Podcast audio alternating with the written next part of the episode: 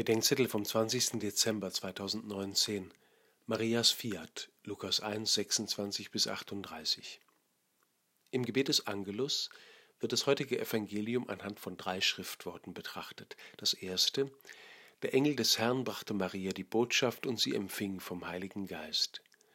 Den ersten Schritt in allen unseren großen Entscheidungen tut Gott. Er kommt Maria in Gestalt des Engels entgegen. Gott appelliert an die Freiheit des Menschen und macht sogar seine Menschwerdung vom Ja eines bestimmten Menschen zu einem bestimmten Zeitpunkt der Geschichte an einem bestimmten Ort der Erde abhängig. So wichtig ist ihm unsere Freiheit. Gott wird nicht ohne einen Menschen, ein Mensch unter uns. Das zweite, Maria sprach, siehe, ich bin die Magd des Herrn, mir geschehe nach deinem Wort. Den zweiten Schritt tut Maria, und zwar in aller Freiheit, Sie ist bereitet, aber nicht determiniert. Dieses Ja sagt Maria auch für uns, denn Gott tritt als ein Mensch in die Welt und in mein Leben, weil sie Ja gesagt hat. Daran kommt keiner vorbei, der Weihnachten ernst nimmt.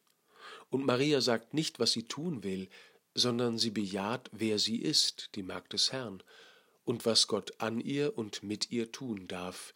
Mir geschehe nach deinem Wort, fiat mihi. Und das dritte, und das Wort ist Fleisch geworden und hat unter uns gewohnt.